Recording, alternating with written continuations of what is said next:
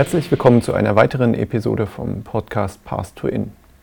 Unser Gast heute ist Professor Dr. Simone Seitz und wir sprechen über Unterrichtsprinzipien für inklusiven Unterricht.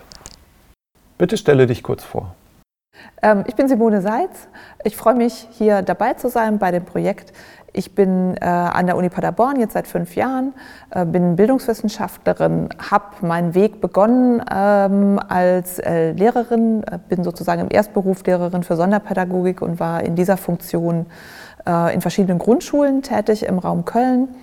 Ähm, wo ich auch vorher schon längere Zeit war, bin dann über verschiedene Stationen, Oldenburg, Dortmund, Heidelberg, ähm, dann äh, in Bremen gelandet an der Uni, war hier auf einer Juniorprofessur für inklusive Pädagogik, dann auf einer festen Professur, bin jetzt in Paderborn und ab 1. Januar dann in Bozen, Italien an der Uni, dort auf einer Professur für allgemeine Didaktik mit Schwerpunkt Inklusion.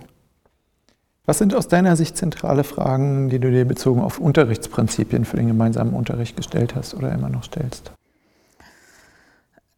Inwiefern äh, diese sozusagen als Prinzipien ähm, überhaupt Prinzipien sein können, weil sie ja immer der Wandelbarkeit unterliegen. Also sozusagen das Zeitgemäße ist eigentlich eine, eine Frage, die äh, sich mir da stellt. Das ist ja auch etwas, was sich bei Klafki-Schlüsselproblemen immer so als äh, zentrale Frage durchgezogen hat. Inwiefern ist das nicht äh, eigentlich zeitgebunden? Inwiefern sind Sie, äh, auf welcher Ebene werden Sie eigentlich verhandelt? Wer entscheidet das eigentlich, was jetzt wichtige Probleme sind? Also ne, wie wird sozusagen so etwas wie ein Weltcurriculum ja hergestellt?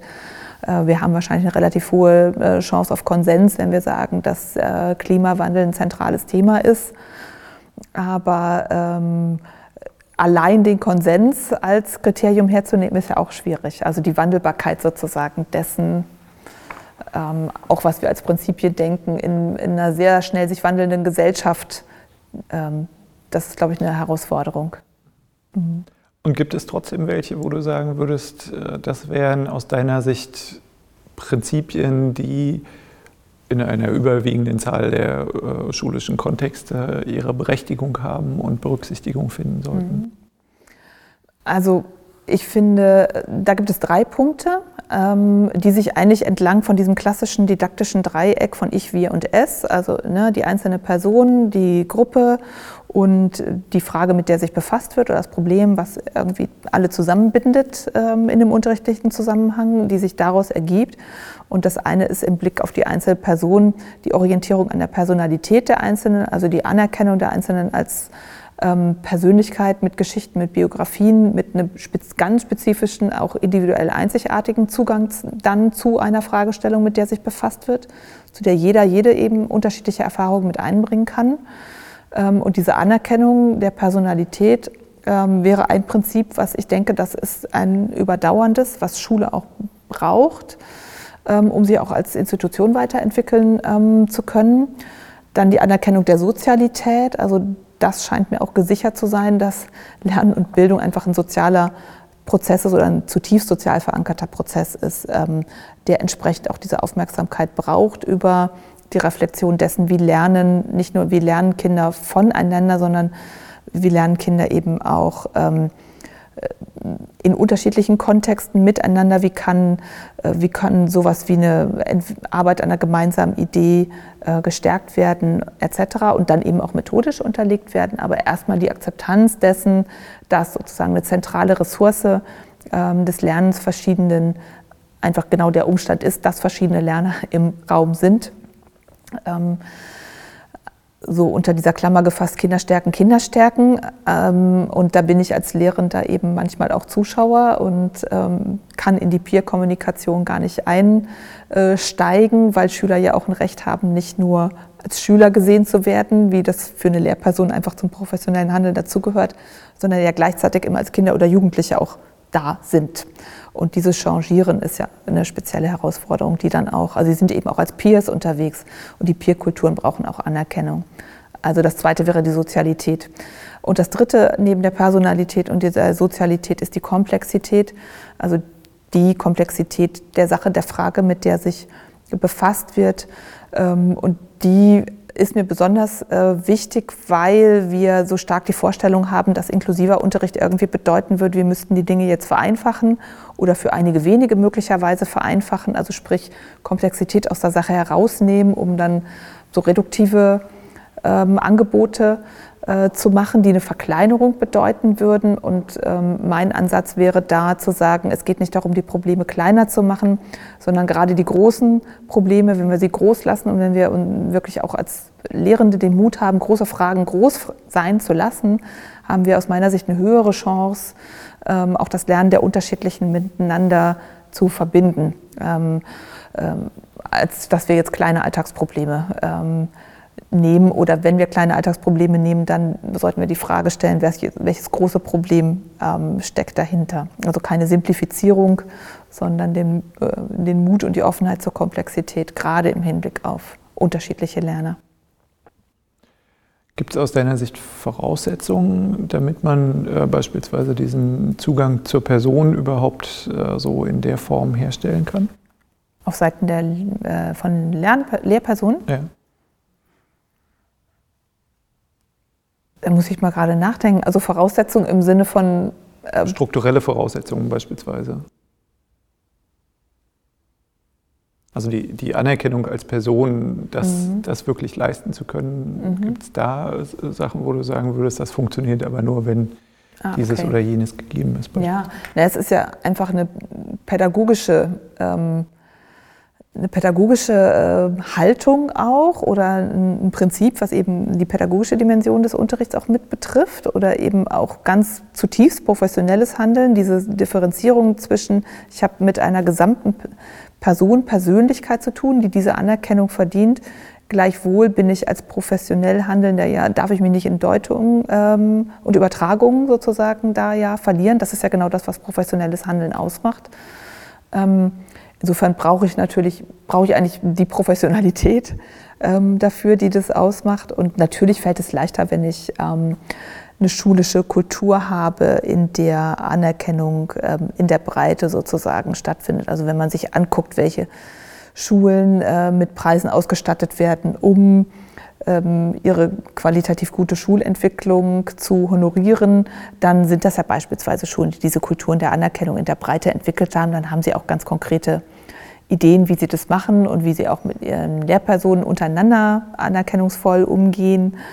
Ähm, und dann habe ich natürlich, ähm, also hat die einzelne Lehrperson natürlich auch bessere Entwicklungsmöglichkeiten, diese Kulturen mitzutragen, weil das geht ja immer, wird ja dann kollegial äh, getragen oder äh, geht in die Organisation eben auch als Organisationskultur ein oder wird dann sowas wie ein pädagogischer Grundkonsens im Ideal. Ne?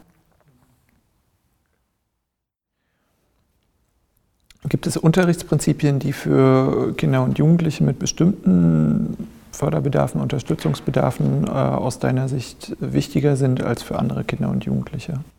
So wie sie beispielsweise Wolfgang Pottlesch äh, formuliert mhm. hat. Ja, ähm, also diese Prinzipien beispielsweise eines handlungsorientierten Umgangs oder eines, man könnte ja auch sagen, das ist ja auch ein ästhetischer Umgang im Sinne von Wahrnehmung. Ähm, also die Wahrnehmungs- oder die sensorische Dimension des Lernens ähm, mit einzubeziehen.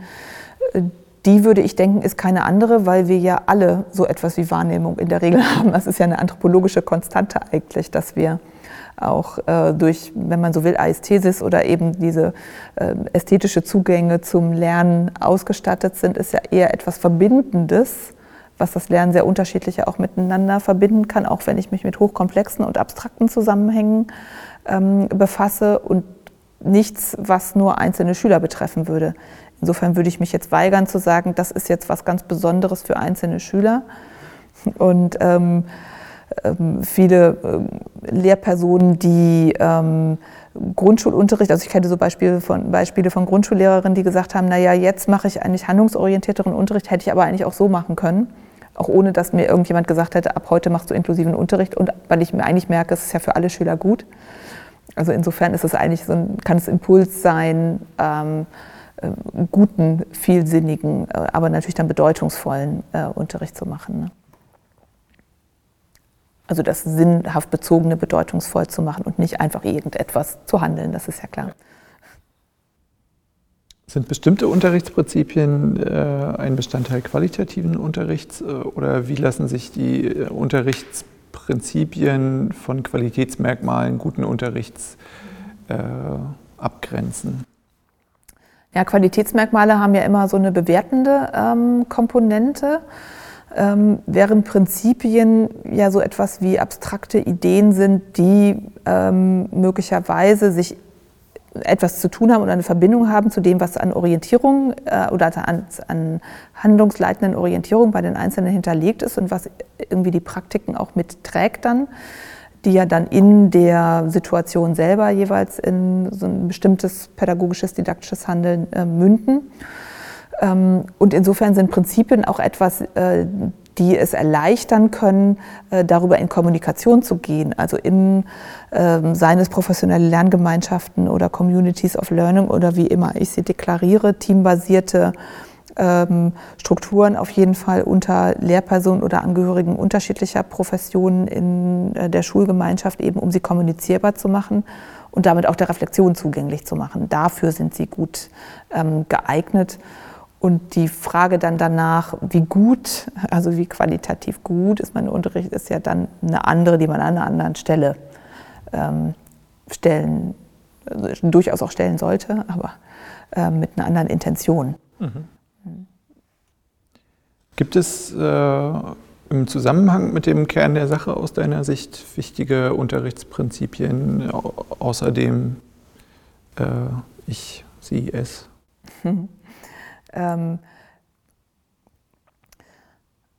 naja, also das sind ja die übergreifenden Prinzipien und wenn man das dann nochmal ähm, ähm, konkretisiert, speziell auf diese Frage, was ist der Kern der Sache, dann ist die Frage, die zuerst zu stellen ist, was kann das Lernen aller Kinder, Jugendlichen äh, zu dieser dabei ja entstehenden Sache, die das möglicherweise miteinander ähm, verbinden kann und dann die Offenheit zu haben, dass es nicht unbedingt das sein muss. Also es kann eben aus unmittelbaren Erfahrungen von Schülern kommen, aber es kann ja eben auch ähm, etwas sein, was bis in die anthropologischen Grundkonstanten runter ähm, zu denken ist, aber erstmal einen gemeinsamen Ausgangspunkt äh, darstellt und insofern auch die Kommunikation erstmal absichern kann.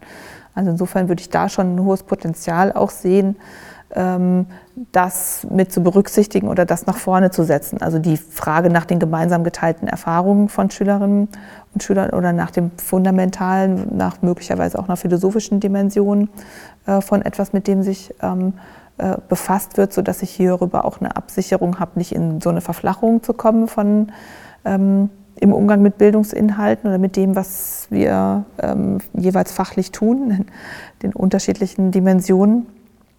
Ähm,